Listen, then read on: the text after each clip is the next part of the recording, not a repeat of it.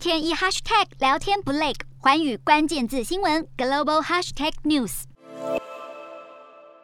香港前政务司长李家超以接近百分百的得票率当选香港特区第六任行政长官。警政系统出身的他能荣登特首宝座，北京当局的态度相当重要。当然，外界也一再认为李家超会是中共最信任的在港代理人。然而，就在李家超当选不到三天，香港警方便以涉嫌违反港版国安法的勾结外国势力罪，拘捕六一二人道支援基金的五位信托人。港府背后的动机引起外界关注。今天的国际新闻评论要来谈谈，港府选在此时此刻大动作进行拘捕，主要的用意为何？难道是要为新任特首李家超壮声势吗？这次遭到拘捕的六月人道支援基金的五位信托人，其中有两位是台湾社会较为熟悉的公众人物，分别是香港知名艺人何韵诗，以及天主教香港教区荣退主教陈日君枢机。一位是热衷参与香港社会运动、为香港公益发声的艺人，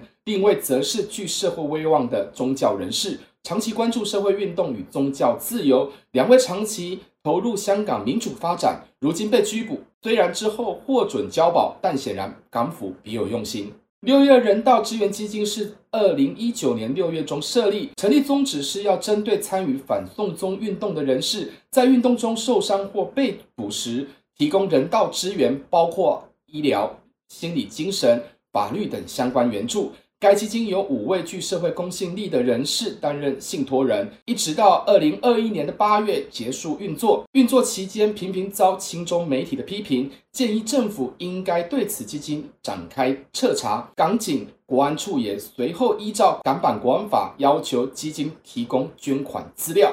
当然，六一二人道支援基金也对外表示，该基金的成立目的与一般社福机构所提供的服务无异，认为港府以国安为名进行调查是刻意曲解。多数舆论也指出，六一二人道支援基金会停止运作的决定，就是来自港府的政治打压。这也解释了近日港府大动作拘捕五位信托人，其实就是在秋后算账，罗织国安罪名，同时警告其他民主派人士，以发挥杀鸡儆猴的效果。问题是，港府选在这个时机点抓捕，颇令人玩味。难道是要取悦新任特首李家超吗？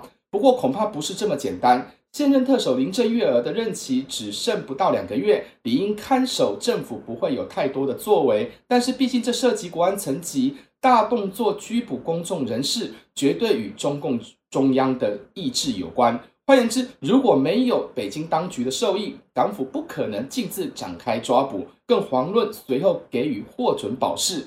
显然，警示的意味浓厚。值得留意的是，这次港府针对六一二人道支援基金信托人的拘捕动作。其中，香港艺人何韵诗是第二度被港警国安处抓捕。二零二一年十二月底，港警针对立场新闻涉嫌串谋发布煽动刊物罪展开拘捕相关人士。当时何韵诗就是其中一员，虽然也获得保释，但相关案件仍在进行当中。再加上这次的拘捕行动，对何韵诗等人来说，后续恐怕会面临更多司法滥诉与政治压力的问题。对于香港的处境，国际社会一再对港府发出强烈的谴责，也呼吁北京当局不要扼杀异议人士的权利与自由。但是，再多的谴责和呼吁都无济于事。主要原因在于中共中央无法容忍任何政治风险出现，尤其是今年即将登场的中共二十大，绝对会全力压制香港民主意识。这也是为何林郑月娥无法参与特首改选，以及李家超能获得接任的原因所在。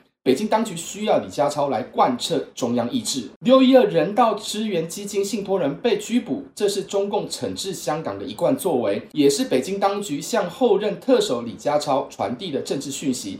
可以想象的是，李家超正式走马上任后，以他强硬的铁腕作风，势必会加快进行政治抓捕与司法控诉动作。可以说，何韵诗、陈日君等人被港警拘捕，这是港府表现积极配合中央的起手式。